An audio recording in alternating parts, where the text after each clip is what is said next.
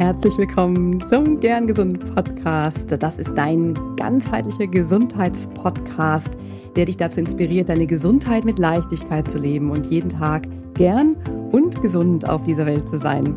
Mein Name ist Dr. Lahn Göttinger und ich freue mich sehr, dass du heute hier reinhörst. Ich habe wieder eine ganz tolle Interviewpartnerin hier heute zu Gast. Und zwar ist das Dr. Antonie Post. Sie ist Ernährungswissenschaftlerin und ähm, Ernährungstherapeutin, gewichtsneutrale Ernährungstherapeutin und quasi HAES-Spezialistin. Health at Every Size. Wir sprechen darüber, was Health at Every Size bedeutet und warum wir auch ein Umdenken in Gesellschaft und Medizin brauchen, wenn es um das Gewicht geht. Wir werden ganz viel lachen, das wirst du hören. Wir hatten eine ganz, ganz tolle Zeit. Es ist ein langes Interview geworden. Wir hatten wirklich ein wunderbares Gespräch und ähm, ja, hör jetzt einfach rein. Ich halte mich kurz.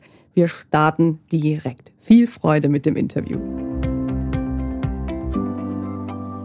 So, hallo und herzlich willkommen. Ich freue mich total, dass ich heute eine ganz tolle Interviewpartnerin hier im Gern Gesund Podcast habe. Und zwar ist das Dr. Anthony Post. Ganz, ganz herzlich willkommen, Anthony. Ja, danke für die Einladung. Ich freue mich sehr, hier zu sein und mit dir zu sprechen. Ich freue mich auch total, denn du bringst so eine, ja, ein tolles Thema mit oder verschiedene Themen. Du bist Ernährungstherapeutin in eigener Praxis. Du arbeitest gewichtsneutral nach den Prinzipien von Health at Every Size. Was das bedeutet, darüber werden wir gleich auch noch sprechen. Und Du hilfst deinen KlientInnen, Diäten hinter sich zu lassen und mehr Leichtigkeit, Körperakzeptanz und Gesundheit in ihr tägliches Leben zu holen. Und ähm, das klingt mega schön und jetzt fragt sich vielleicht die eine oder andere, was, was bedeutet denn das alles genau und warum ist das ähm, ein Thema? Ähm, und ähm, ja, deswegen würde ich gerne mal mit der Frage starten, wie bist du auf dieses Thema gekommen? Vielleicht sagst du mal noch bisschen was, noch mal kurz was zu dir und warum ist es dein Herzensthema geworden?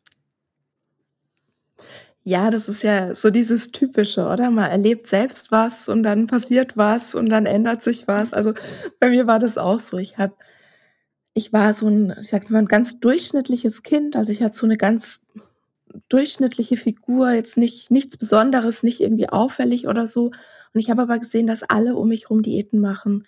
Das war einfach so. Ich dachte auch wirklich, wenn ich jetzt so im Nachhinein ja da drauf gucke, denke ich mir auch, wie, wie konnte ich das denken? Aber ich dachte wirklich, wenn man erwachsen wird, dann geht man arbeiten, dann geht man wählen, dann fährt man Auto und dann macht man Diät. Also ich dachte wirklich, dass das gehört zum Erwachsensein dazu, weil halt alle Frauen in meiner Familie haben entweder Diät gemacht, haben gerade eine Diät abgebrochen gehabt oder haben gerade die nächste Diät geplant. Und es war immer so dieses Schlanksein ist besser, Schlanksein ist erfolgreich und diszipliniert und natürlich auch gesünder. Und ja, man, man rutscht da irgendwie so rein und man fängt es dann halt auch irgendwie an. Und je mehr ich mich damit beschäftigt habe, umso schlimmer wurde es eigentlich. Also ich hatte dann wirklich sehr Extreme, so in meiner Teenagerzeit zwischen Hungern und ja, übermäßig essen und zwischen völliger Sportverweigerung und Sport bis zum Exzess. Und es wurde halt irgendwie schlimmer. Und ich habe mir so gedacht, hm, wenn ich nur genügend weiß, dann werde ich irgendwann dieses Thema mit meinem Körper lösen. Dann werde ich irgendwann dieses Problem ne, mit mir lösen, weil für mich war damals mein Körper ein Problem. Wenn ich mir meinen Körper jetzt angucke, dann weiß ich auch, okay, mein Körper war nie das Problem, das war immer nur in meinem Kopf. Aber naja, so ist es halt. Und dann habe ich Ernährungswissenschaften studiert, weil ich halt dachte, wenn ich nur genügend weiß, dann werde ich dieses Problem lösen. Und in, ja, in meinem Studium wurde aber eigentlich nur noch alles schlimmer, weil ich dann mit meinen Kommilitoninnen in so einem Wettstreit war. Na, wer ist am wenigsten, wer ist am gesündesten, wer ist am schlankesten? Und ich hatte damals halt ja, so eine Kleidergröße 36, 38 und ich war mit Abstand die dickste. Also ich war sozusagen die Dicke im Studium. Und ja, das hat natürlich nichts geholfen, ganz viel zu wissen, sondern ich habe eigentlich nur noch gelernt, wie ich halt noch essgestörter esse. Und dann habe ich meine Doktorarbeit gemacht und dann habe ich Kinder bekommen und es hat mich halt immer so begleitet. Und es wird immer extremer. Also ich habe immer extremer Diäten gemacht. Ich habe die immer schneller auch wieder aufgegeben, weil mein Körper so immer extremer dagegen angesteuert hat. Und dann bin ich 2018 krank geworden. Und ich glaube schon auch, also ich weiß es natürlich nicht, aber ich glaube schon auch, dass so die Diäten ihren Teil dazu beigetragen haben, weil die einfach sehr viel Stress, sehr viel Druck, sehr viel Zwang auch in mein Leben gebracht haben. Und ich hatte schon immer so Magen-Darm-Probleme. Jetzt im Nachhinein würde ich sagen, ich hatte schon immer diese Histaminintoleranz.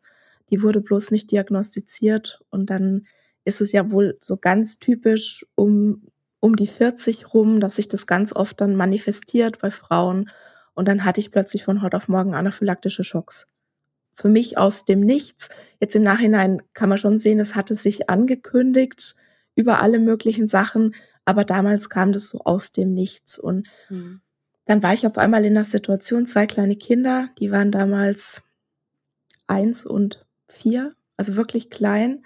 Und ich konnte meinen Alltag nicht mehr bewältigen. Also ich konnte nicht mehr, ich hatte Tage, da konnte ich nicht mehr aufstehen. Da hatte ich nicht die Kraft, aus dem Bett aufzustehen, weil es mir so schlecht ging. Man kann sich das vorstellen, ja, wie so eine Grippe. Also man fühlt sich, als hätte man permanent Grippe, so diese Erschöpfung und Schmerzen und also es, ja. Dann hat es relativ lang gedauert, bis es diagnostiziert wurde, über ein Jahr, wo ich auch alle möglichen Diäten ausprobiert habe, um, weil ich halt dachte, okay, das ist die Lösung. Ne? Ich muss nur irgendwie die richtige Diät finden und dann geht es alles wieder weg. Hab's damit aber gefühlt irgendwie noch schlimmer gemacht oder zumindest nicht besser gemacht. Mhm. Und dann bin ich irgendwann an den Punkt gekommen, wo ich einfach gemerkt habe, ich kann jetzt nicht mehr gegen meinen Körper kämpfen. Ich, ich kann einfach nicht mehr. Ich kann, ich habe die Kraft nicht mehr für meine Diäten. Ich habe die Kraft nicht zu kochen. Ich hatte sowieso, also für Bewegung hatte ich überhaupt keine Kraft mehr. Und dann habe ich gedacht, na ja, wenn Diäten nicht mehr gehen, was ist das Gegenteil? Ist intuitiv essen. Also muss ich jetzt lernen, intuitiv zu essen. Und bin aber immer noch so über diese intuitiv abnehmen Schiene da reingerutscht. Also ich dachte schon auch, wenn ich das dann richtig mache, wenn ich dann alles aufgelöst habe, dann komme ich auch auf jeden Fall schlank dabei raus. Und dann bin ich da so reingerutscht und habe aber ziemlich schnell gemerkt, es funktioniert irgendwie nicht. Ich kann nicht mir in einem Atemzug sagen, ich akzeptiere mich so, wie ich bin, ich bin gut, wie ich bin, und mir dann im nächsten Atemzug sagen oder, oder vorstellen, wie ich denn jetzt zehn Kilo schlanker aussehe und das dann visualisieren. Und das hat dann irgendwie nicht zusammengepasst. Und für mich war es einfach so ein krasser Widerspruch. Ich wollte in dem Moment nicht schlank werden, ich wollte vor allem gesund werden. Und dann hat mich das auch so gestört und so genervt. Und dann habe ich einfach geguckt, was, ne, was gibt's denn dann noch? Und ich bin so ein verkopfter Mensch. Also wenn ich ein Problem habe, dann kaufe ich mir ein Buch. Und das habe ich damals auch gemacht. Ich habe dann von Evelyn Triboli und Elise Rash habe ich Intuitive Eating gelesen und dann habe ich von Lindo Bacon Health at Every Size gelesen und dann kam von Christy Harrison äh, Anti-Diet raus und dann habe ich einfach immer mehr gelesen und immer mehr verstanden. Ja, und dann bin ich da irgendwie so reingeschlittert. Und nein, ich habe mit der intuitiven Ernährung nicht abgenommen. Ich habe aber so viel Leichtigkeit und Lebensqualität und Lebensfreude dazu gewonnen. Ich kann Dinge so viel gelassener sehen und ich glaube auch, dass ich eine riesen Persönlichkeitsentwicklung gemacht habe, die sehr, sehr positiv war. Also nicht nur für mich, sondern auch für meine Familie. Und ja, ich habe dann so mitten in der Pandemie irgendwie beschlossen, okay, dieses Thema muss raus in die Welt. Und dann habe ich einen Podcast gegründet. Und ja, dann hat sich das alles so ein bisschen verselbstständigt, würde ich sagen. Im positiven Sinne. Mega schön. Und wie, was hat, wie war deine Gesundheit oder wie hat sich deine Gesundheit entwickelt? Ja, das ist so eine schwierige Frage, weil wir tendieren als Gesellschaft ja schon dazu, ne, sozusagen, okay, dick sein ist okay, Hauptsache du bist gesund. Hm, das sehe ich halt nicht so. Ne, das geht ganz arg in diese ähm, Healthism-Bewegung rein, die ich sehr ablehne. Und deshalb möchte ich hier einfach nochmal, bevor ich jetzt die Frage beantworte, ich beantworte die natürlich, einfach nochmal vorschieben, dass Gesundheit keine moralische Verpflichtung ist. Also selbst wenn ich jetzt kränker wäre als vorher und trotzdem sagen würde, mein Leben hat sich verbessert, dann, dann hätte das sozusagen Gewicht, dann wäre das trotzdem etwas Positives. Und bei mir ist es halt so, ich bin chronisch krank, also ich werde sowieso nie wieder gesund sein. Meine Blutwerte waren vorher nicht irgendwie dramatisch schlecht, ja. Also ich habe außer dieser Histaminintoleranz und dem Mastzellaktivierungssyndrom vorher keine Krankheit gehabt, habe die jetzt auch nicht meine ganzen Stressparameter im Blut, die haben sich sehr verbessert. Und das finde ich schon spannend. Ne? Also sowas wie CAP, das war früher immer erhöht, egal was ich gemacht habe. Kein Mensch wusste, woran es liegt. Und ich weiß natürlich jetzt auch nicht, woran es liegt. Liegt es jetzt daran, dass ich halt Histamin am esse? Ne? Also habe ich deswegen keine Entzündung mehr im Körper oder liegt es daran, dass ich wirklich Frieden mit dem Essen geschlossen habe, so dass ich jetzt diesen Stress nicht mehr habe? Habe ich deswegen keine Entzündung mehr im Körper, keine chronische? Ich weiß es halt auch nicht. Mhm.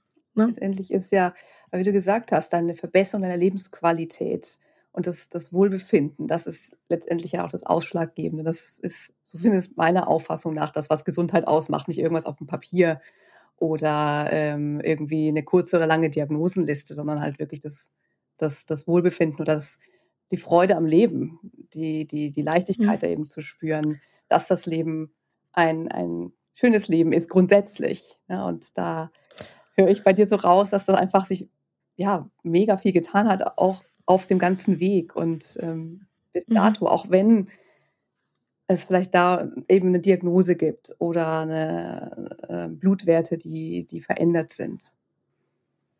Ja, aber ich glaube, da bist du schon auch die Ausnahme, weil das habe ich oft in meinen Beratungen in, in der Ernährungstherapie auch, dass wirklich ähm, Patientinnen zu mir sagen, Hauptsache, meine Blutwerte verbessern sich. Ich kann die ungesündesten, essgestörtesten Verhaltensweisen dafür sozusagen hernehmen und erzähle das noch meinem Arzt, meiner Ärztin und die sagen, juhu, machen Sie weiter, alles super, solange Sie nur schlank dann sind. Mhm. Also ich habe schon so das Gefühl, dass wir als Gesellschaft eigentlich alle Nebenwirkungen in Kauf nehmen. Hauptsache, jemand kommt schlank dabei raus. Aber das ist doch nur also das ist doch nur ein klitzekleiner Aspekt von so vielem. Unser Leben ist ja so vielschichtig. Die Faktoren, die unsere Gesundheit bestimmen, die unser Wohlbefinden bestimmen, die sind unzählig. Und das ist einfach so schade, dass es halt immer wieder dann doch zurück aufs Gewicht geht. Ja, ja. ja insofern ist es, deswegen ist es ja so wichtig, dass es eben Menschen wie dich gibt, die da wirklich etwas verändern möchten und wirklich auch ähm, da ähm, Pionieren letztendlich sind, ähm, die, die andere Betrachtungsweise wirklich ja, populärer auch zu machen. Ne? Also, dass das nicht so irgendwie so ein, ja, das ist jetzt irgendwie so ein Nischending, dass da reden wir ein paar drüber, gerade eben Health at Every Size. Auch Kritik, Kritik gibt es ja sicherlich immer wieder daran. Ich habe da eben auch ein bisschen äh, mhm. recherchiert und bin da auf verschiedene Ansichten auch so ein bisschen gestoßen. Da bin ich schon sehr gespannt, was du dazu ähm, sagen wirst. Vielleicht magst du uns gerade mal eben mitnehmen. Was ist denn Health at Every Size? Was halt, bedeutet das auch so in diesem gesamten Kontext überhaupt? Also ganz vereinfacht abgekürzt gesagt ist Health at Every Size sowohl eine politische Bewegung als auch ein medizinisch erprobtes Gesundheitskonzept. Es ist aus der Fat Acceptance Bewegung der 1970er oder der späten 1960er Jahre entstanden. Und es geht im Prinzip darum, also man kann sich das vielleicht, es gibt fünf Prinzipien, man kann sich das vielleicht wie so ein Haus vorstellen. Das Fundament ist die Rahmenbedingungen für gesundheitsfördernde Verhaltensweisen und nee, gesundheitsfördernde Verhältnisse so rum und gesunde Verhaltensweisen zu schaffen. Und dann sind sozusagen diese drei Säulen sind Körperakzeptanz, intuitive Ernährung und Freude an Bewegung. Und das Dach kann man sich im Prinzip vorstellen da, da kommt dann die Inklusivität, die Gewichtsinklusivität rein, ähm, sich wirklich auch zu fragen, was habe ich für Vorurteile, ja, wie sind meine Glaubenssätze und es geht auch ganz, ganz stark darum, wirklich auch soziale Gerechtigkeit beispielsweise in der Gesundheitsversorgung zu schaffen. Mhm. Ne, weil wenn jetzt das Fundament instabil ist und sozusagen das Dach Löcher hat, dann bringen diese diese individuellen Verhaltensweisen, ja, dass du jetzt deinen Körper akzeptierst oder dass du, dass du dich bewegst oder dass du vielleicht ähm, ausgewogen isst, das bringt einfach nicht viel, weil es viel zu leicht erschüttert werden kann. Mhm. Genau. Und das ist wirklich so ein, so ein ganzheitliches Bild. Und das Schöne ist halt, es gibt kein richtig oder falsch mehr, sondern es gibt eigentlich immer nur ein Lernen, ne, was ja sehr anders ist als bei Diäten. Da hältst du dich entweder an den Plan oder du hast versagt. Und was ich auch so schön finde, es wird halt wirklich die ganz, ganz individuelle Lebenssituation angeguckt. Ich habe eine ganze Bandbreite jetzt an, an KlientInnen, an PatientInnen und also wirklich von, ich habe eine Klientin mit, mit ähm, einer Depression, ja, wo wir dann wirklich gucken, wenn sie in so einer depressiven Phase ist, wo ja dann oft auch wirklich fast gar nichts mehr geht, ja, wie kann sie trotzdem gut für sich sorgen, halt in dem Rahmen, wie es möglich ist. Und ich habe beispielsweise ähm, gesunde Patientinnen, die, die schon sehr viel sich bewegen, die schon auch ähm, sehr intuitiv essen und trotzdem geht da immer noch mal was. Also da ist immer noch Potenzial da und es ist wirklich so ein lebenslanger Weg, glaube ich. Hm.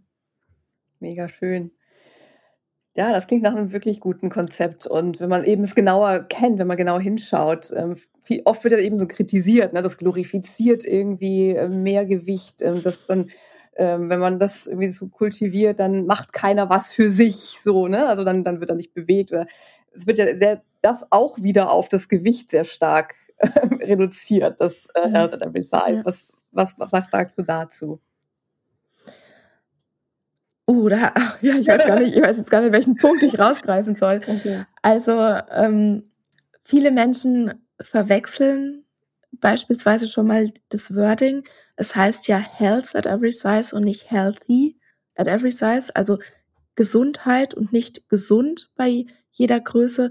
Und ich übersetze es immer lieber freier mit Gesundheitsförderung bei jeder Größe. Also Health at Every Size schafft sozusagen die Rahmenbedingungen, dass du bei jeder Körpergröße in allen Lebensumständen mit deinen Ressourcen, Kapazitäten, deiner Lebensgeschichte, dass du an dem Punkt, wo du jetzt bist, jetzt direkt was für deine Gesundheit tun kannst. Und wenn ich halt, also man, man kann beispielsweise bei YouTube kannst du nicht Health at Every Size eingeben, weil da kriegst du sofort die Krise und ich würde sagen, 98 Prozent aller Videos fallen einfach mal durch, weil es die Leute nicht verstanden haben, um was es geht. Und das ist halt so schade. Und das ist auch was, was ich mir einfach wünschen würde, dass der Anti-Diät-Bewegung da mehr zugehört wird.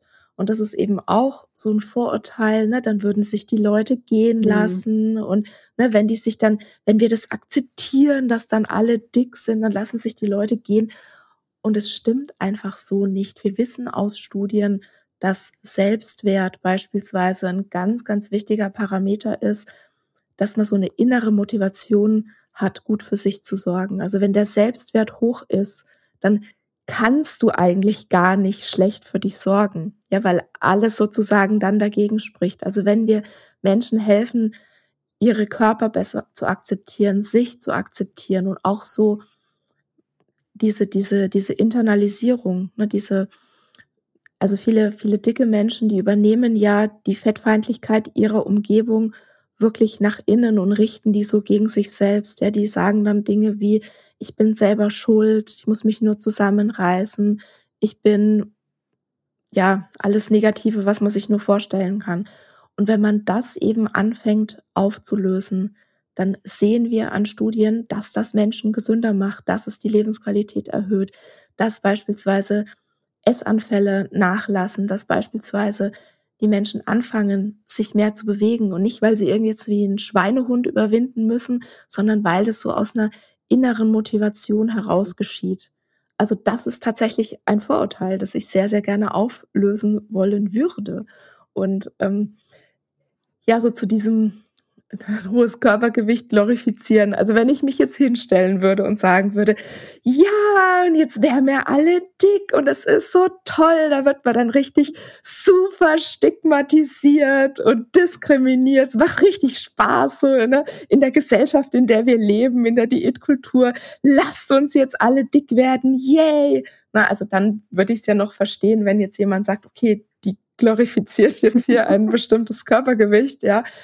Aber was ich sage ist, alle Menschen verdienen Respekt, alle Menschen verdienen Gerechtigkeit, alle Menschen verdienen Empathie.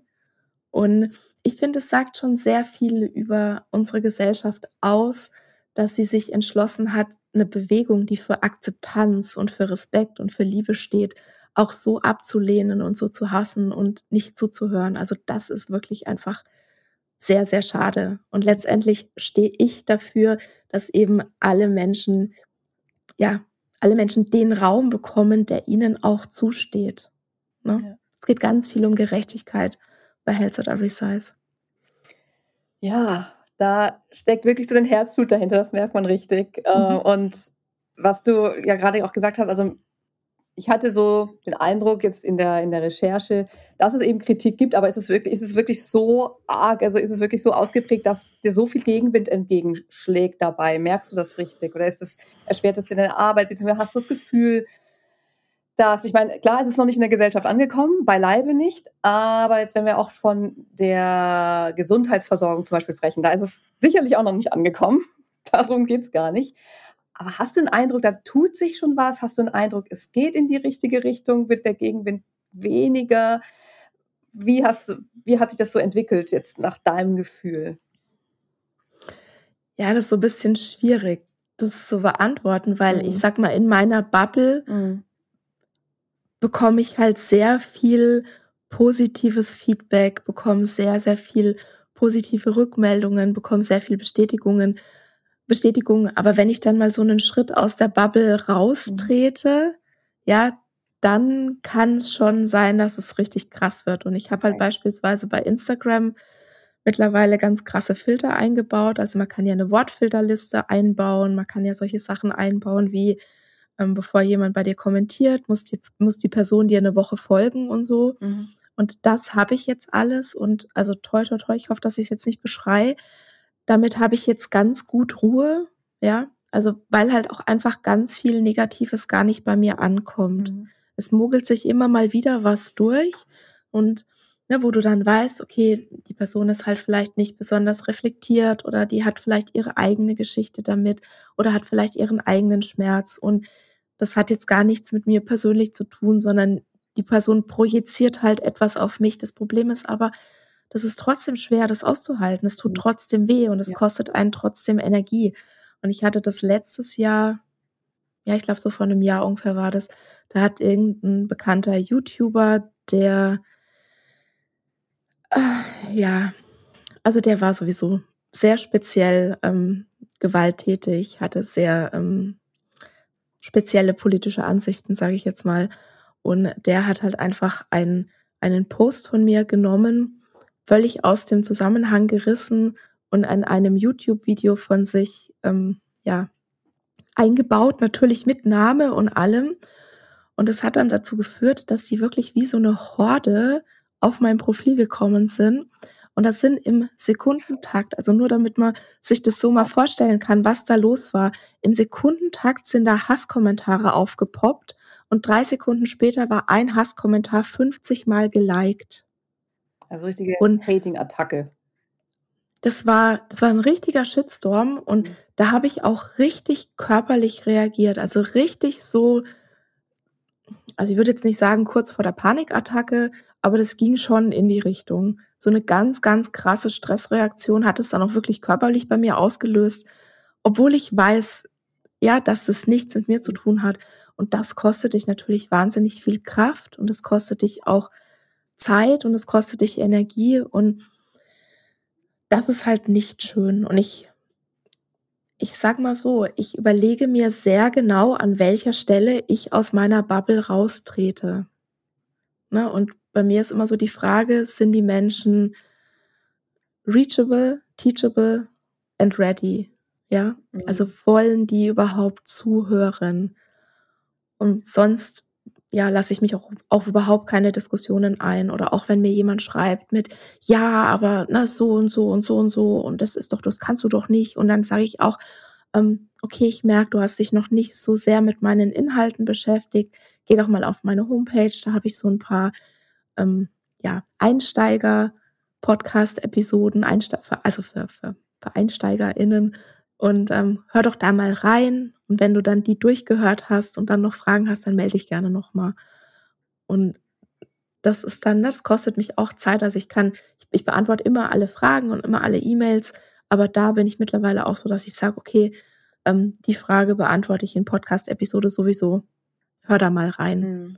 Und, und da muss man schon, ja, also sehr genau gucken, wie man halt auch mit der eigenen Energie haushaltet, ne? mit Krankheit, mit kleinen Kindern. Ich meine, mittlerweile sind sie nicht mehr so klein, jetzt sind sie sieben und neun. Aber ähm, ja, da, da muss ich schon schauen. Und auch, es fängt jetzt an, halt durch das Buch auch, dass ich so aus dieser Bubble raustreten muss, Und ich wappne mich halt schon so im Vorfeld und ich lese beispielsweise auch, ich lese einfach keine Kommentare. Ich halte das von mir fern, indem ich es versuche, einfach gar nicht mitzukriegen. Ja. Ich finde es insofern sehr, danke fürs, fürs so authentische Teilen offene Teilen, weil das ist ja wirklich was, was so, darf man nicht unterschätzen. Ne? Also ich meine, ich finde es auch so paradox einfach, wenn ich so höre, was du sagst, was du erzählst, was dein Anliegen ist und dass du dann so viel Gegenwind bekommst. Das, das, wie du sagst, das sagt einiges über unsere Gesellschaft. Und es ist wirklich traurig, dass ja ein so wichtiges Thema, wo es um Akzeptanz geht, um Toleranz geht, um Gleichberechtigung geht, dass das so aufgeladen ist und dass du damit da tatsächlich polarisierst, indem du einfach für mehr Akzeptanz aufrufst. Und das finde ich so verrückt. Wenn du jetzt irgendwie hergehen würdest und irgendwie super crazy, weiß ich, Verschwörungstheorien oder irgendwas ja. verbreiten willst, wo man sagt, oh, das ist jetzt aber schon, das ist jetzt aber schon eine krasse Aussage, dann okay, dann ist so ein bisschen, okay, jetzt da geht man raus und dann erwartet man so ein bisschen, dass da natürlich auch Gegenwind kommt.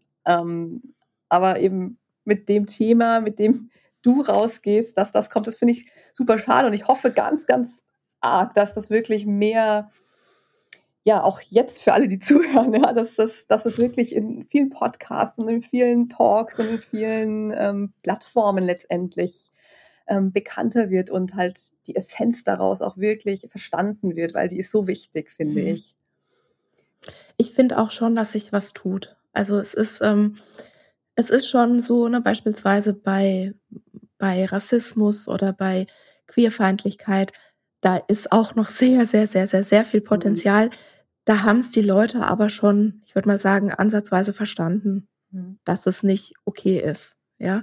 Und da diese, diese Gleichberechtigung, dass wir die anstreben wollen und sollten und müssen, ja, meiner Meinung nach, das haben die Leute jetzt schon mehr verstanden. Und das Problem beim Gewicht ist eben, es ist immer noch so dieses, ähm, ja, wenn man sich nur genügend anstrengt, dann kann man sein Gewicht auch beliebig verändern und alle Menschen, die dick sind, die sind halt einfach zu faul und zu undiszipliniert, mhm. diese Anstrengung zu unternehmen und deshalb ist es auch okay, wenn wir die sozusagen halt aus der Gesellschaft ausgrenzen.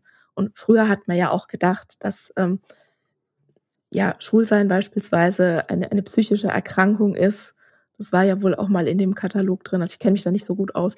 Aber da sind wir ja wirklich einen großen Schritt weitergegangen. Und wir haben aber eigentlich jetzt gleich das Gleiche mit dem Gewicht. Also da wird ein hohes Körpergewicht auch als Erkrankung eingestuft. Und ich sehe das auch ein bisschen anders einfach.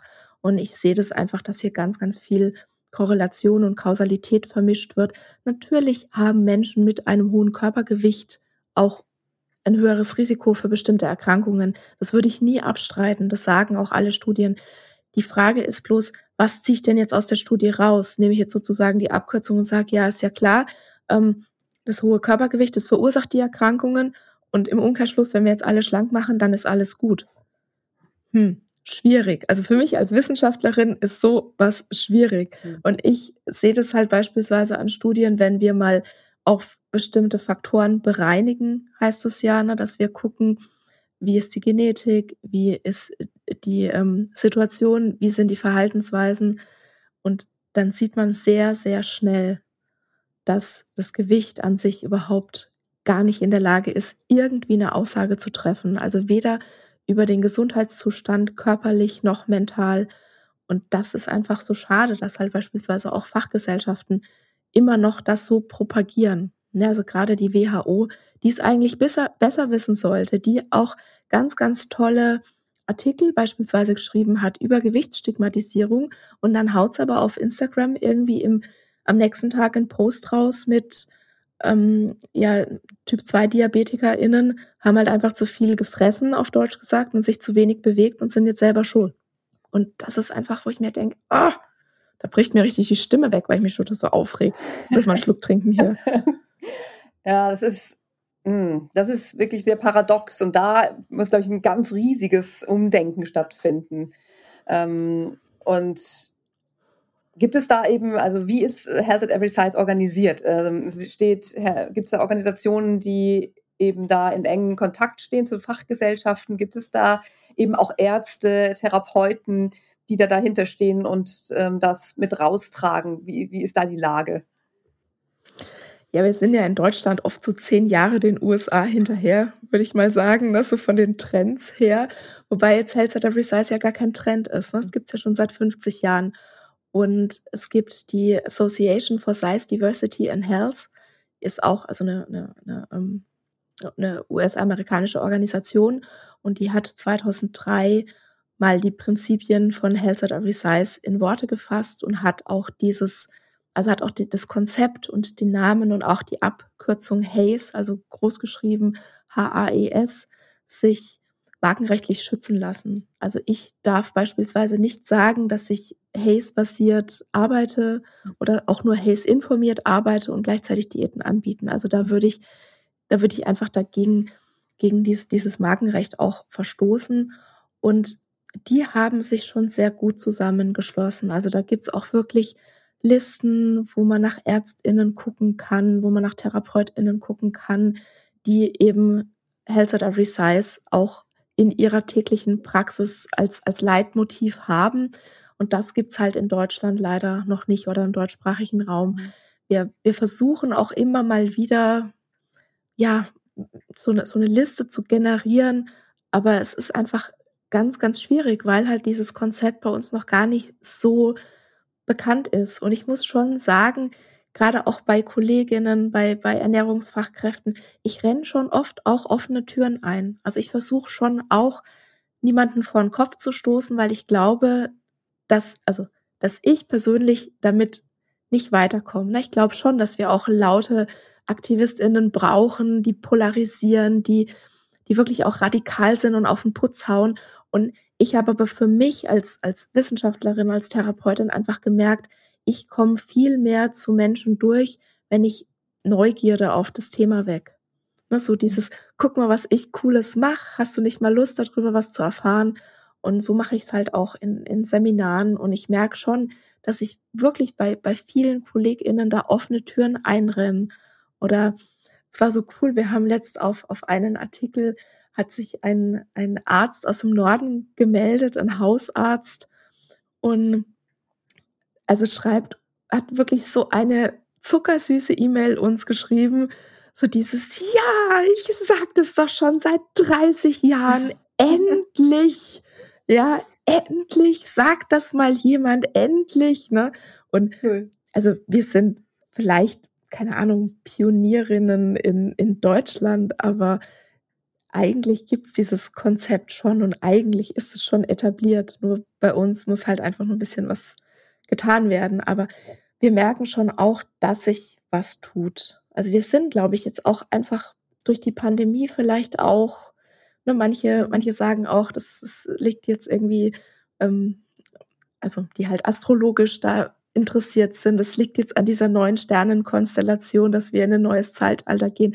Also egal was es ist, ich glaube schon, dass sich jetzt was tut. Es sind aber halt wirklich so mini, mini Schritte. Mhm. Und ich hoffe, dass sich das jetzt sehr, sehr schnell beschleunigt. Ich hoffe, dass wir in 10, 20 Jahren eine gewichtsneutrale Gesundheitsversorgung haben und dass Fettshaming dann beim, beim Arztbesuch wirklich die Ausnahme ist. Mhm. Und das ist halt auch was, was ich eigentlich nicht oft genug sagen kann. Die meisten Menschen, die ja wirklich in, in also im, im Gesundheitssystem einen Beruf ergreifen, die wollen ja wirklich anderen Menschen helfen. Wenn die aber schon die Umgebung so feindlich, sage ich jetzt mal, gestalten, vielleicht auch unbewusst natürlich, dass die Menschen gar nicht hingehen. Wenn ich eine ganze Stunde Ernährungstherapie sozusagen da, damit verschwenden muss, dass ich eine völlig aufgelöste Patientin habe, nur weil die am nächsten Tag zu ähm, einer neuen Ärztin gehen muss und so Angst hat, dass die, also dass sie sich fast übergeben muss und die ganze Zeit weint, dann läuft da einfach was gehörig schief und man kann Menschen nicht helfen, wenn die gar nicht kommen, wenn die gar nicht sich die Hilfe suchen. Und bei der Patientin war es dann letztendlich so, ich konnte die nur beruhigen, als ich gesagt habe, okay, ich rufe bei deiner Ärztin, bei dieser neuen Ärztin jetzt an und sag ihr das so, wie es ist. Ich Ich habe die dann leider nicht erreicht, habe ihr eine E-Mail geschrieben. Dann hat die meine Patientin schon mit meiner E-Mail sozusagen in Empfang genommen, hat erstmal über das Gesundheitssystem, auch über die Fettfeindlichkeit darin geschimpft und dann hatte die am selben Tag noch einen MRT-Termin. Und die Patientin hatte wahrscheinlich seit Wochen einen Bandscheibenvorfall und alle haben zu ihr gesagt, jetzt nehmen Sie doch mal ab, jetzt essen Sie mal nicht so viel und dann wird's auch wieder gut. Nee, ne, wenn man Bandscheibenvorfall hat, dann kann man dem nicht mit Essen oder nicht Essen begegnen, sondern dann braucht man eine Behandlung und braucht Medikamente und mhm. Das kriegen halt dann einfach viele nicht. Mhm. Das ist so, das muss sich ändern. Auf jeden Fall. Was hast du denn jetzt hier, wenn es gerade um Fettshaming beim Arzt, bei der Ärztin geht, im Gesundheitssystem? Hast du da vielleicht Tipps, wie, wie, ähm, kann, kann man nicht, wie kann ich damit umgehen, wenn ich das erfahre? Wie ähm, äh, kann ich, ja, was, wie, wie gehe ich damit, ja, wie gehe ich damit um im weitesten Sinne? Also meinst du jetzt, wenn ich selber betroffen bin? Genau, wenn, wenn ich quasi zum Arzt oder zur Ärztin gehe und eben was höre, was mich da, was ich zum Beispiel, was wie beim Bandscheibenvorfall, nehmen Sie mal ab oder ja, ist ja kein Wunder oder was auch immer, was da gesagt wird, ja, so oder mhm. kommt immer drauf an natürlich, auf die Konstellation, auf die, auf die Kollegen, das sind ja natürlich auch nicht alle gleich, aber das, der, der Ton ist grundsätzlich schon schwierig, finde ich. Und ich glaube, dass es sehr verbreitet ist, ähm, dass eben da eine große Ungerechtigkeit da ist. Ich glaube, dass da schon auch so viele Sachen zusammenkommen. Ja. Ne? Wir haben die Hierarchien im, also gerade im Krankenhaus beispielsweise haben wir ein ganz krasses Hierarchiesystem. Wir haben ähm, einen sehr anstrengenden Beruf, wir haben einen sehr fordernden Beruf, wir haben einen Beruf, wo man ständig halt an die Grenzen und darüber hinausgehen muss.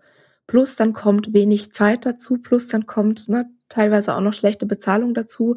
Ich kann das schon alles verstehen, wie man in so eine Situation kommt, dass eben so ein Ton herrscht und trotzdem ist es halt einfach nicht okay. Und es, ne, es ist halt schon so, dass, dass wir halt auch immer noch also ich, ich kann mich mal dran erinnern, dass meine Mutter mal nach einer Visite, wo ich auch im Krankenhaus war, zu mir gesagt hat, jetzt still doch dem Chefarzt hier nicht seine Zeit. Und ich, Mama, der kam gerade zur Visite. Ja, das ist jetzt hier die Gelegenheit, meine Fragen zu stellen. Deshalb ist der da. Aber ich finde es so bezeichnend. Ne? Also wir, wir gehen halt so am, am verletzlichsten Punkt. Ja? Wir haben irgendwie ein Problem, wir haben vielleicht Schmerzen, wir sind vielleicht verzweifelt, wir gehen dann dahin und brauchen Hilfe. Mhm. Und dann kriegen wir die vielleicht nicht, sondern eine Beschämung. Und dann ist es ganz, ganz schwer, weil das beispielsweise für viele meiner KlientInnen ist es auch dann retraumatisierend, weil die das einfach schon so oft erlebt haben, auf ihr Gewicht zu reduziert zu mhm. werden, sich dann da zu wehren in diesem Setting, ja, von jemandem mit einem akademischen Grad in einem weißen Kittel, es, es ist einfach sehr, sehr schwer. Und was viele beispielsweise meiner KlientInnen machen, ist, dass die dann danach eine E-Mail schreiben oder einen Brief schreiben und dann einfach auch nochmal ganz in Ruhe sagen, ich habe mich nicht gut behandelt gefühlt, ich würde mir das anders wünschen. Ähm, na, ist, ist Ihnen das überhaupt bewusst, was das bei mir auslöst? Das hilft schon oft tatsächlich. Also ich meine, es gibt natürlich auch Ärztinnen, die sind da total resistent gegen sowas, ja. Aber ich würde sagen, der Großteil, die sind da auch wirklich offen. Und man macht ja auch ganz oft viel, wo man gar nicht drüber nachdenkt, wo man sich dann, na, wenn man mal darauf aufmerksam gemacht wird, was dann vielleicht nicht schön ist und was dann vielleicht so ein bisschen unangenehm ist und vielleicht sogar auch ein bisschen wehtut, mhm. aber was dann halt schon hilft, auch mal darüber nachzudenken. Und wenn halt jemand in der Situation ist und sich wehren kann an dem Tag und halt die Kraft und die Kapazität hat, dann kann man solche Sachen sagen wie, ähm, erklären Sie mir doch mal, was das jetzt mit meinem Gewicht zu tun hat. Ne? Gibt es auch Menschen, gibt es auch schlanke Menschen, die diese Erkrankung haben? Was würden Sie denn denen jetzt verschreiben? Oder ähm, ich habe so das Gefühl, dass sie eigentlich nur mein Gewicht sehen. Ja, ich, ich, bin, ich bin ein Mensch, ich bin eine Person ja, bitte behandeln Sie mich so, wie Sie die anderen auch behandeln. Na, zeigen Sie mir doch mal die Studien, ähm, mhm. dass sich meine Beschwerden bessern, wenn ich Gewicht abnehme. Und äh, da kann ich auch versprechen, diese Studien gibt's nicht. Es ist auch wieder ganz viel Korrelation, was einfach dann als Kausalität mhm. vereinfacht angenommen wird.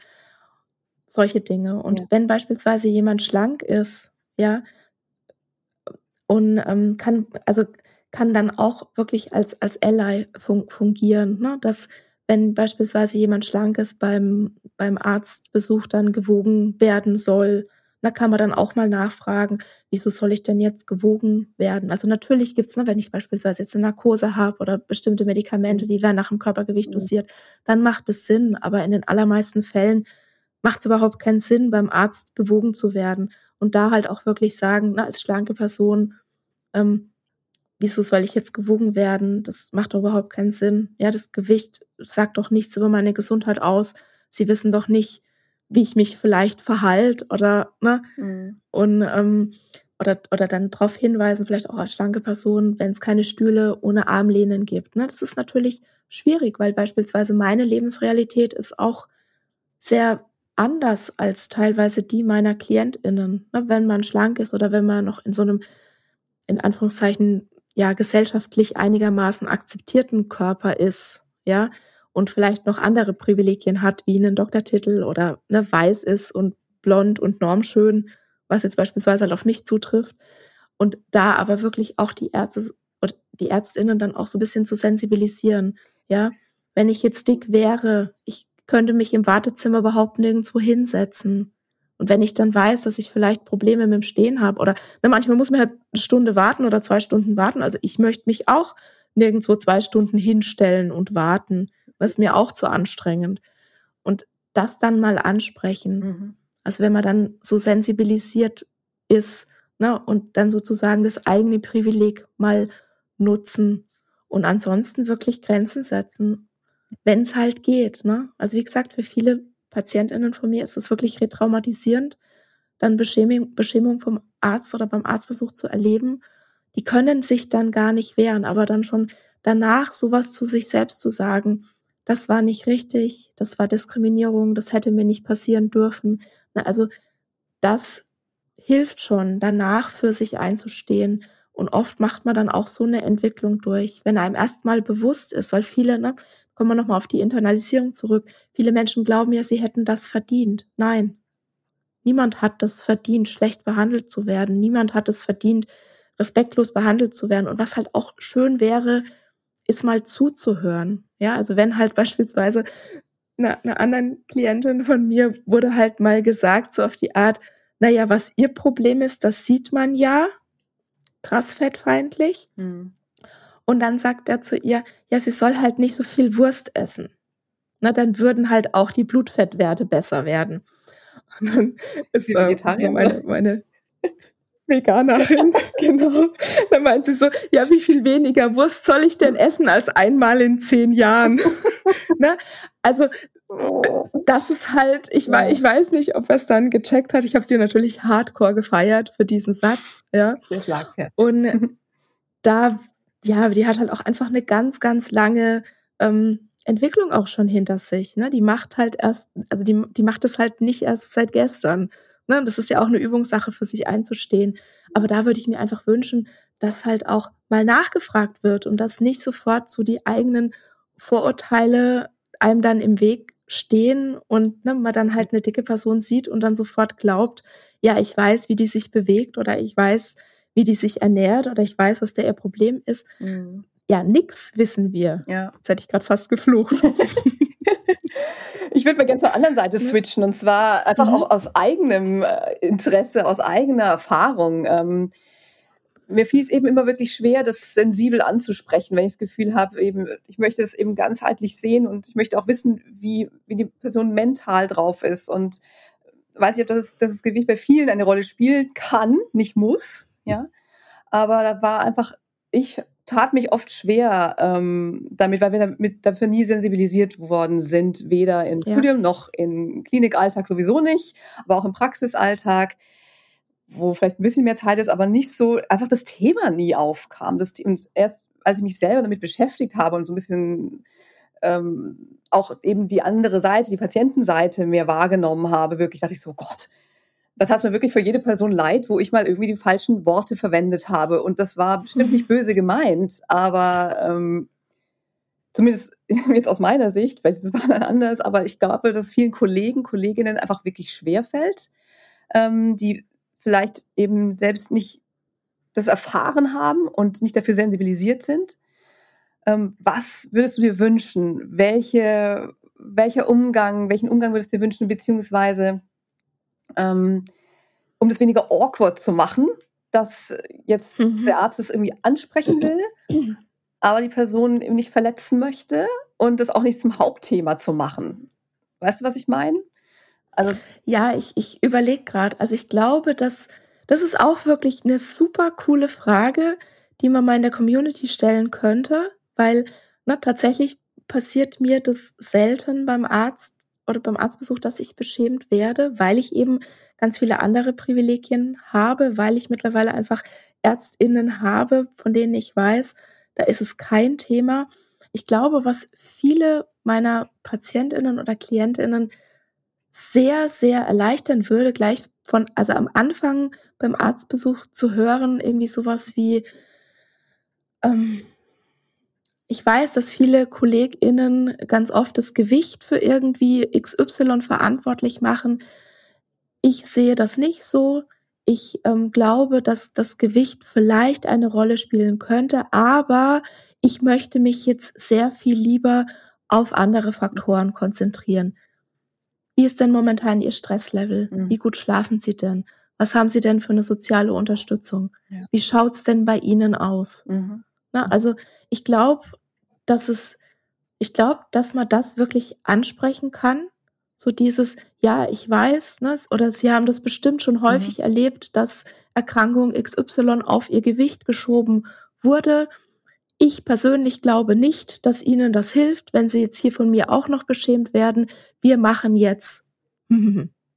Klasse. Ja, also, also direkt wirklich ansprechen. ganz direkt, ja, weil ganz ehrlich, meine Patientinnen, die hocken da wie auf Kohlen die ganze Zeit und warten, ob jetzt vielleicht noch was zum Gewicht kommt. Mhm. Und wenn man das einfach am Anfang ganz klar anspricht, ich weiß, wie die Situation ist, bei mir ist es anders, und dann kann man ja auch sowas sagen wie, ich, ich, ich be beschäftige mich ganz neu mit dem Thema.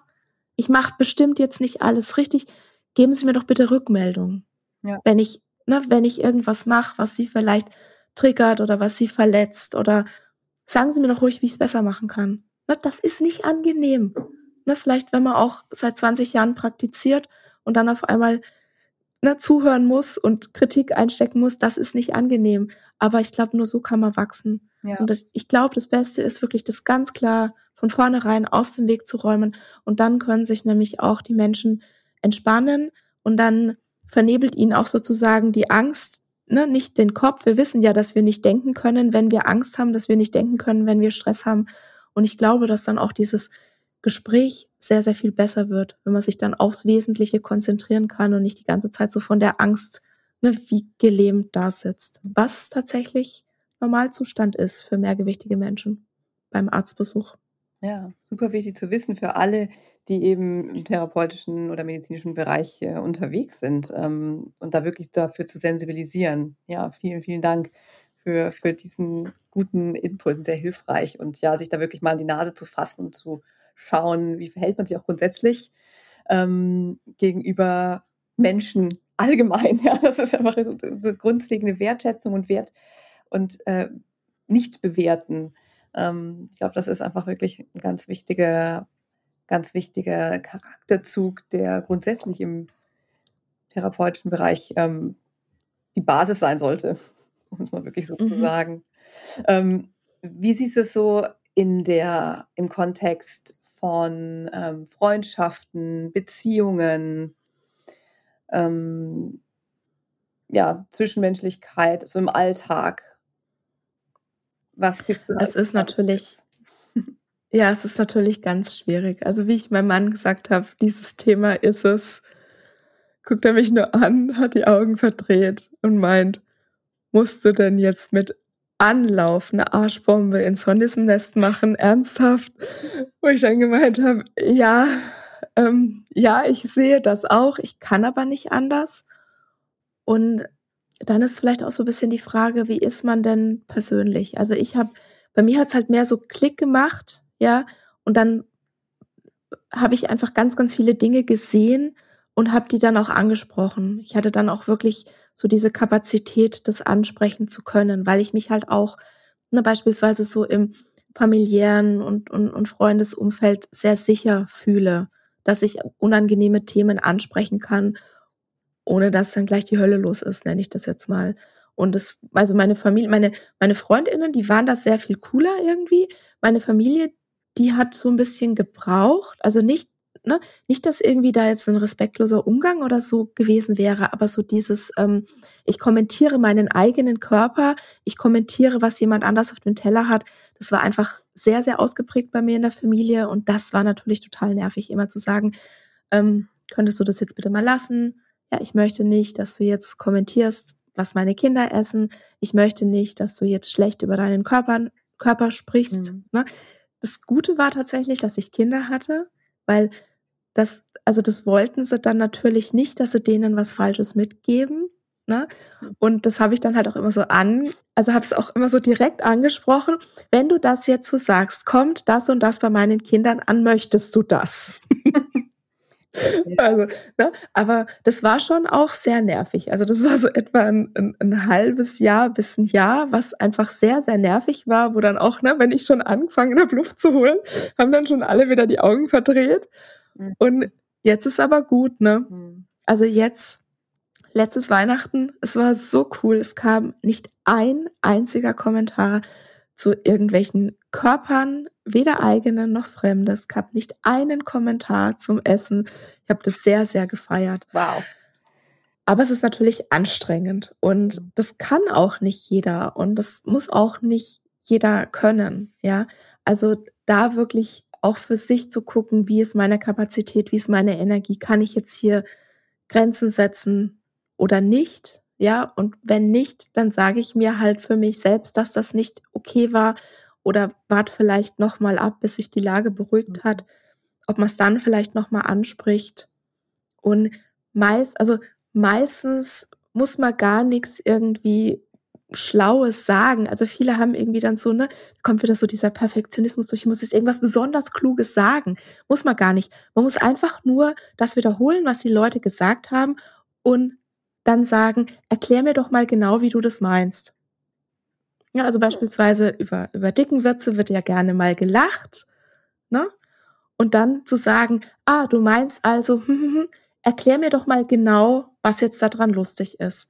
Und dann kommen nämlich die Leute auch ganz, ganz krass ins Straucheln und merken, okay, wenn ich das jetzt mal, also wenn ich mal darüber nachdenke, uh, mhm. ne, ja. ist vielleicht doch nicht so der Hit. Natürlich gibt's auch immer Leute, die sind total unbelehrbar, aber ähm, da ist dann sowieso die Frage, brauche ich so jemand in meinem Freundeskreis oder nicht? Ja. Na, also man muss da gar nichts Schlaues sagen, sondern wirklich nur nachfragen, wie genau hast du denn das jetzt gemeint? Erklär mir das doch mal. Und dann fangen viele einfach ganz, ganz schnelles Schwimmen an. Mhm. Ja, das sind schon mal sehr, sehr wertvolle Tipps. Magst du uns eben noch einmal mitgeben, wie, ja, welche Tipps hast du für Menschen, die sich eben mit sich und ihrem Körper eben unwohl fühlen und da das jetzt ihren Weg da gehen wollen. Sagen, okay, ich möchte was daran ändern, aber nicht eben über dieses Diät halten, nicht über abnehmen wollen.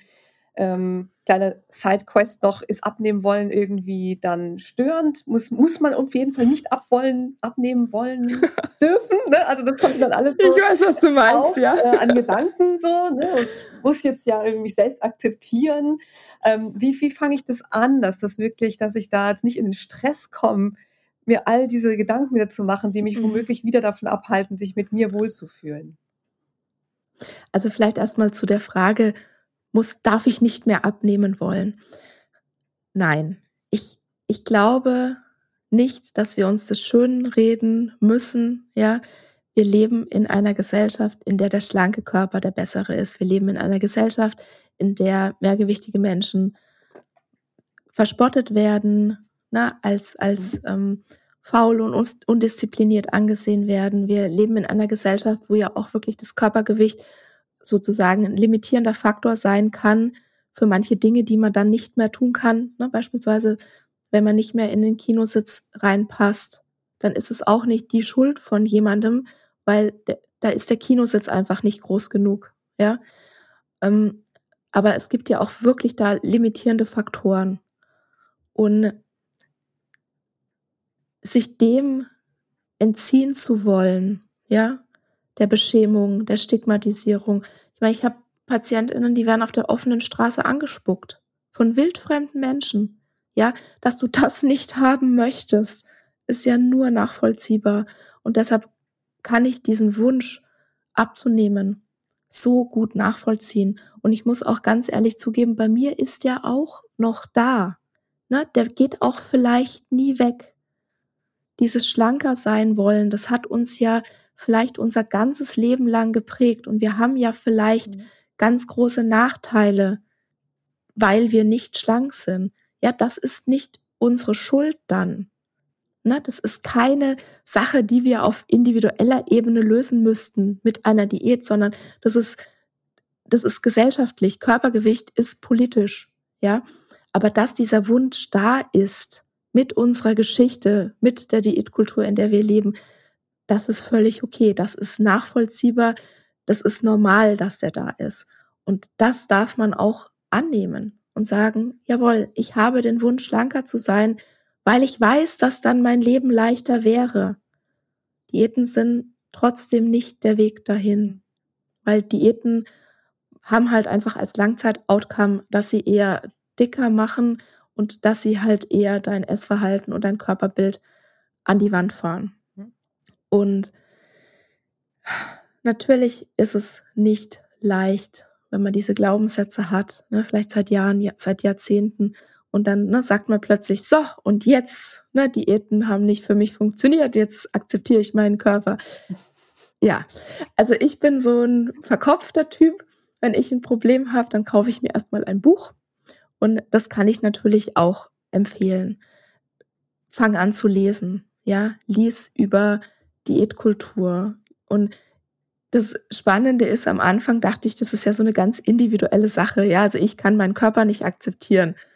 Und, und dann fängst du an, dich zu informieren und dann geht irgendwie wieder so eine Tür auf, wo du dann merkst, okay, ähm, nee, es geht nicht nur darum, dass ich jetzt meinen Körper annehme, sondern es geht auch darum, fremde Körper zu akzeptieren, ja. Und dann geht wieder so eine Tür auf und dann merkst du, oh, Fettfeindlichkeit. Unsere Gesellschaft ist fettfeindlich. Wir leben in der Diätkultur. Was ist denn überhaupt Diätkultur? Nein, das ist nicht einfach nur äh, Diät machen, sondern es ist wirklich diese, diese, diese Reihe von Glaubenssätzen, dass wir einen schlanken Körper besser finden als einen dicken und all das, was, was das mit sich bringt. Ja, beispielsweise, dass es Flugzeugsitze nur in einer bestimmten sehr kleinen Größe gibt und wir halt glauben, jeder Mensch kann da reinpassen, wenn sich die Person nur anstrengt und das ist halt einfach falsch. Ja, und dann geht wieder so eine Tür auf und dann merkst du, oh, Fettfeindlichkeit hat ihre Ursprünge im Rassismus.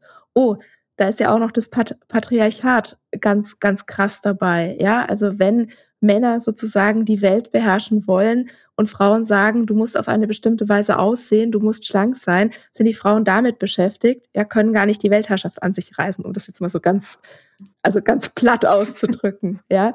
Mhm. Und das ist einfach so spannend, wie, wie es dann irgendwo immer politischer wird und sich damit auseinanderzusetzen und sich beispielsweise auch damit auseinanderzusetzen, woher kommt denn unser Schönheitsideal? Warum glauben wir denn alle, dass wir schlank sind? Ne? Und viele Menschen sagen dann, ja, das ist halt einfach meine Präferenz. Ja, aber Präferenzen, die entstehen einfach nicht im luftleeren Raum, sondern die entstehen in der Umgebung, in der Gesellschaft, die wir haben. Ja, also es ist, ich glaube, es ist ganz, ganz wichtig, sich da zu informieren, zu lesen, Podcasts zu hören, um einfach anzufangen, da alte Glaubenssätze zu hinterfragen und auch um anzufangen, dieses ganze System zu hinterfragen. Und dann ist es natürlich so, dass man das jetzt nicht nur auf der intellektuellen Ebene lösen kann. Also das sagt meine Therapeutin dann auch gerne zu mir.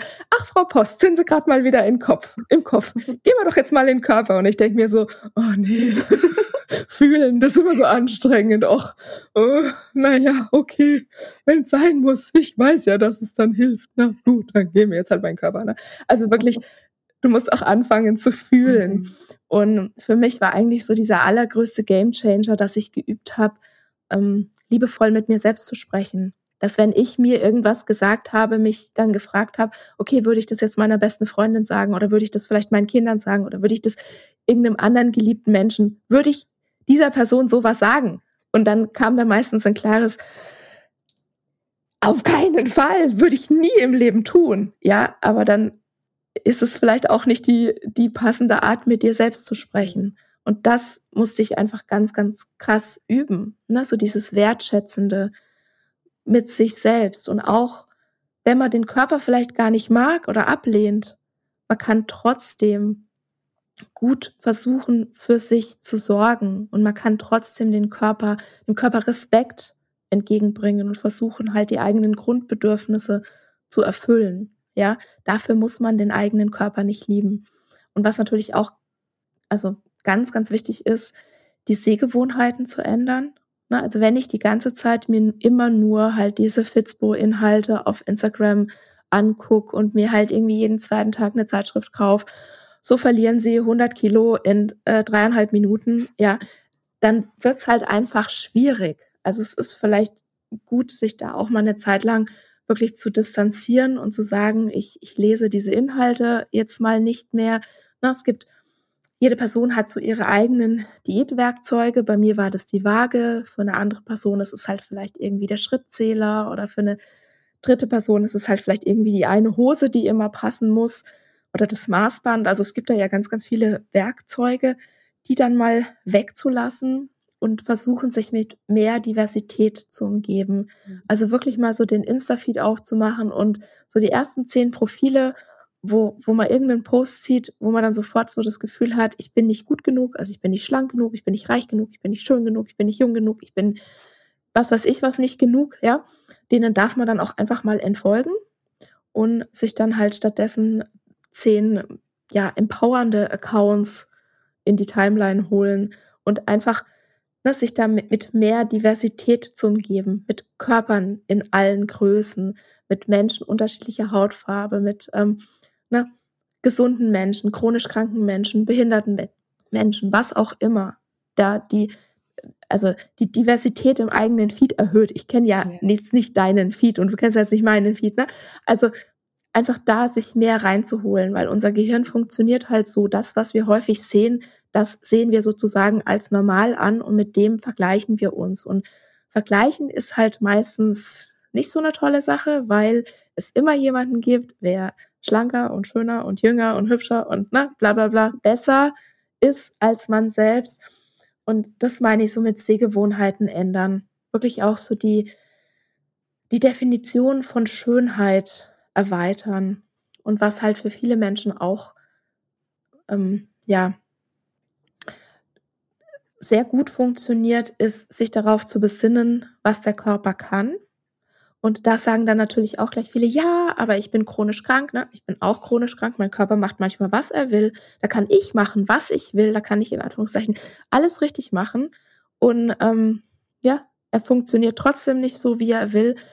Und trotzdem ist mein Körper so das größte Geschenk, das mir jemals gemacht wurde, weil er ermöglicht es mir, überhaupt auf dieser Welt zu sein und mit anderen in Verbindung zu gehen. Und ich glaube, das macht dann auch das Menschsein aus in Verbindung zu treten mhm. mit anderen und da sich wirklich so auf dieses Soziale zu konzentrieren und halt auch wirklich, ne, sich diese Gruppen suchen, die mich unterstützen. Menschen, die mich nicht unterstützen, die mich nicht verstehen und die es vielleicht auch gar nicht wollen. Ja, die dürfen dann halt irgendwann gehen. Ne? Man muss jetzt nicht sofort alle Freundschaften kündigen. Ich war beispielsweise am Anfang auch, ich bin in diese Bewegung reingerutscht und mein Mann, der hat auch erstmal wirklich, ähm, ja, der musste mir erstmal hinterherkommen, ne? Als weißer, schlanker, normschöner Mann, der noch nie eine Diät gemacht hat und intuitiv ist und eigentlich so alle Privilegien hat, die man sich nur vorstellen kann. Ne?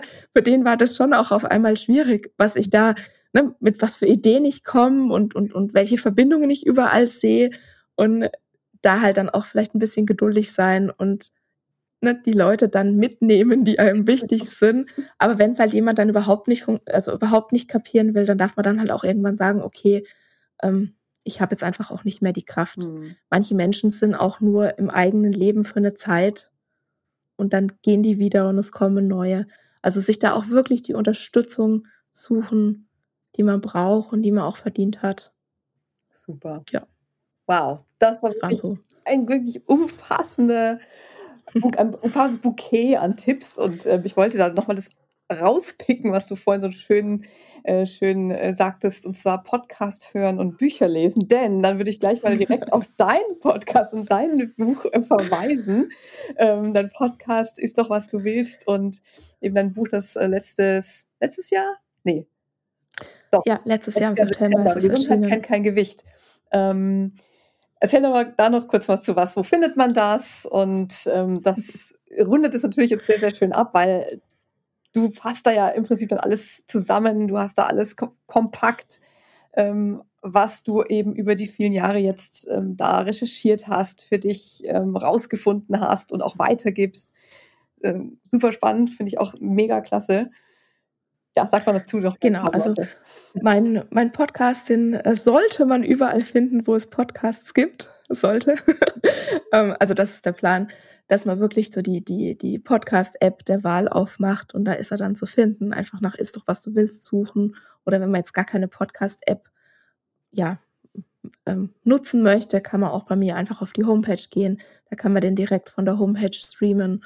Und ich habe halt, das war auch so was, diese Namensfindung war schon auch schwierig. Und ich wollte tatsächlich auch polarisieren ne, damit und auch so ein bisschen provozieren mit diesem Thema. Und wenn sich halt eine Ernährungswissenschaftlerin hinstellt und sagt, es ist mir eigentlich egal, was du isst, ja, isst doch, was du willst.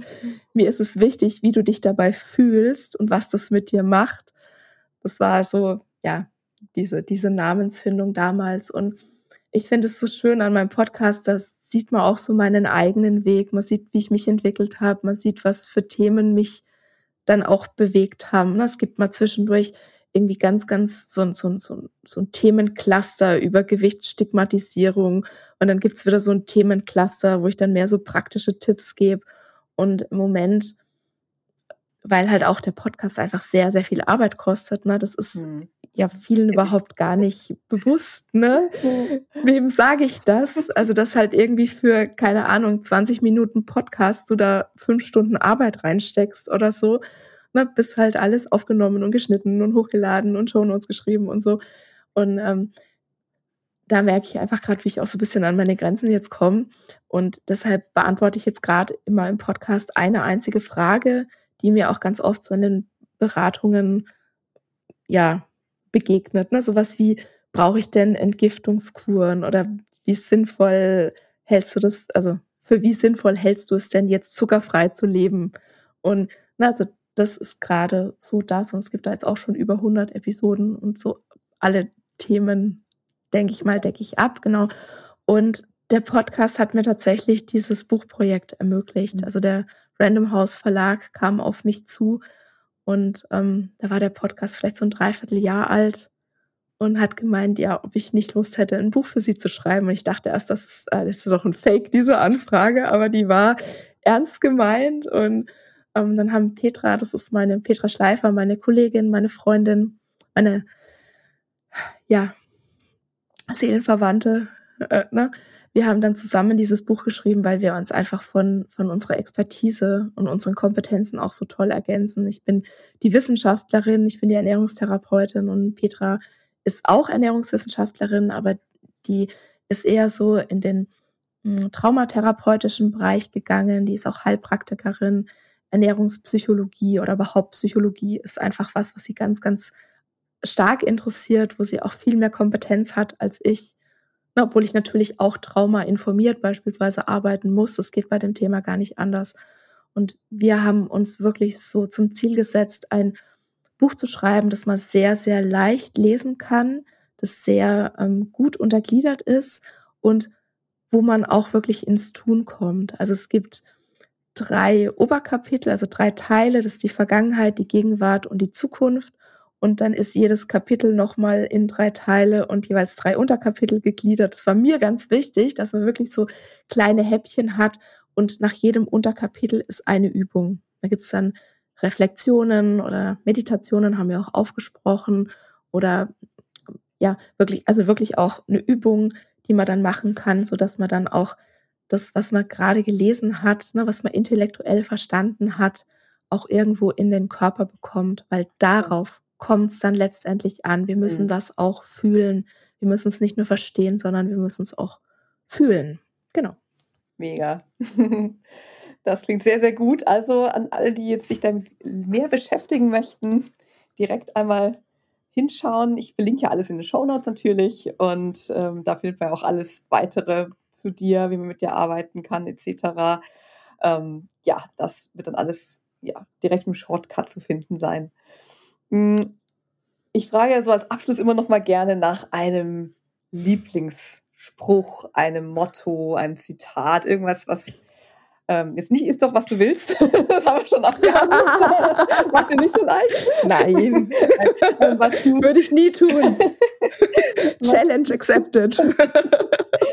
was du gerne, was du dich oft sagen hörst oder wo, was du gerne deinen KlientInnen so auf den Weg gerne mitgibst. Und was dich auch vielleicht auch durch, durchs Leben ja. begleitet oder leitet. Ach, das sind so viele Sachen. Also was mich persönlich gerade durchs Leben begleitet, das habe ich da hinten an der Wand stehen. Das ist, ähm, ich muss gar nichts. Ja, weil ich halt auch jemand bin, ich habe immer noch so diese Perfektionismus-Reste in mir.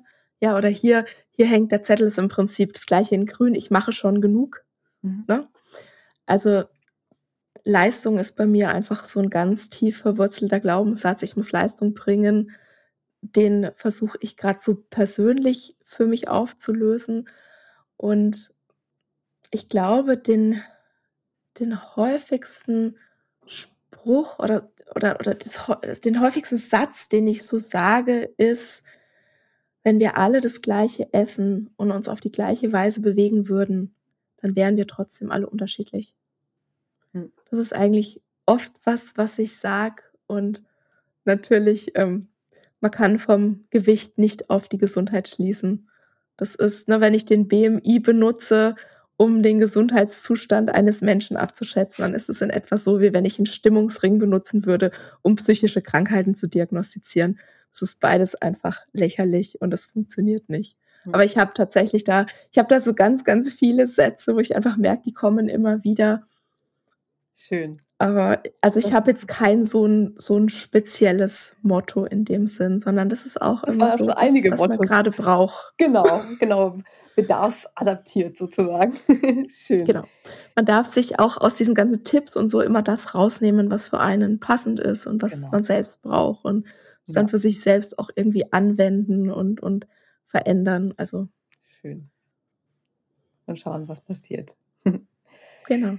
Ja, lieber Anthony, das ähm, ja, war jetzt wirklich ein umfassendes Gespräch. Wir haben uns einmal, ja, ich hätte noch mehr fragen können, aber ich glaube, ich möchte jetzt nicht zu sehr die Geduld der HörerInnen auf die, auf die Probe stellen, aber ja, vielleicht sprechen wir uns einfach noch mal wieder ein anderes Mal. Ich fand es auf jeden Fall ähm, sehr, sehr schön, ähm, mit dir zu sprechen über das wirklich wichtige Thema. Vielen, vielen Dank für deine Zeit.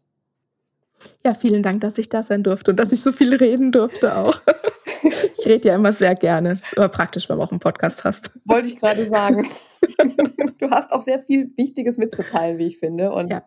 ja, vielen Dank, dass du das heute mit uns geteilt hast. Und ja, ich wünsche dir auf jeden Fall weiter alles, alles Gute für deine Mission, für deine Vision und dass das ja, viel weiter noch in der Gesellschaft ankommt, so wie das das Thema dann tatsächlich auch verdient. Ja, danke dir für das schöne Gespräch. Mach's gut. Bis ja auf ein andermal, würde ich sagen. danke. Tschüss. Hey, du bist immer noch dabei. Wie schön, dass du zugehört hast bei dieser langen, aber hoffentlich sehr informativen Folge. Ja, wir haben ja viel gelacht, wie du gehört hast, und wir hatten eine gute Zeit. Und das ist wichtig bei so einem ernsten Thema, ja, auch den Humor nicht zu verlieren und trotzdem wirklich hinzuschauen, was ist wichtig. Und ja, ich hoffe, du konntest was für dich mitnehmen, vielleicht für dich selbst, für den Umgang mit dir selbst, für den Umgang mit anderen. Und wenn dich das Thema weiter interessiert, dann schau doch gerne bei Anthony auf der Homepage vorbei. Ich verlinke alles in den Show Notes, wie ich schon angekündigt habe. Und da gibt es wirklich ganz tolle Ressourcen. Hör in ihren Podcast, ist doch, was du willst, rein. Auch eine wunderbare ähm, Art, weiter an ähm, Antonis Wissen teilhaben zu dürfen. Nun wünsche ich dir eine wundervolle Zeit. bis zur nächsten Podcast-Folge, ähm, was in zwei Wochen der Fall sein wird. Und bis dahin bleib gern gesund. Schön, dass du da bist. Schön, dass es dich gibt. Und ich wünsche dir alles, alles Liebe. Deine Lahn.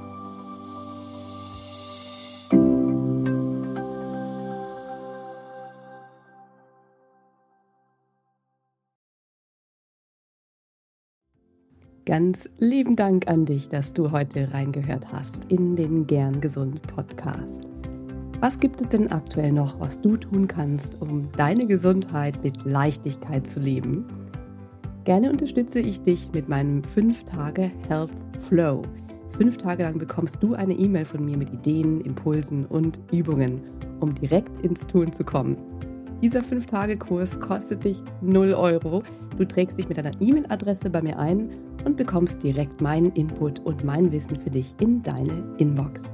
Folge einfach dem Link 5 Tage Health Flow in den Show Notes.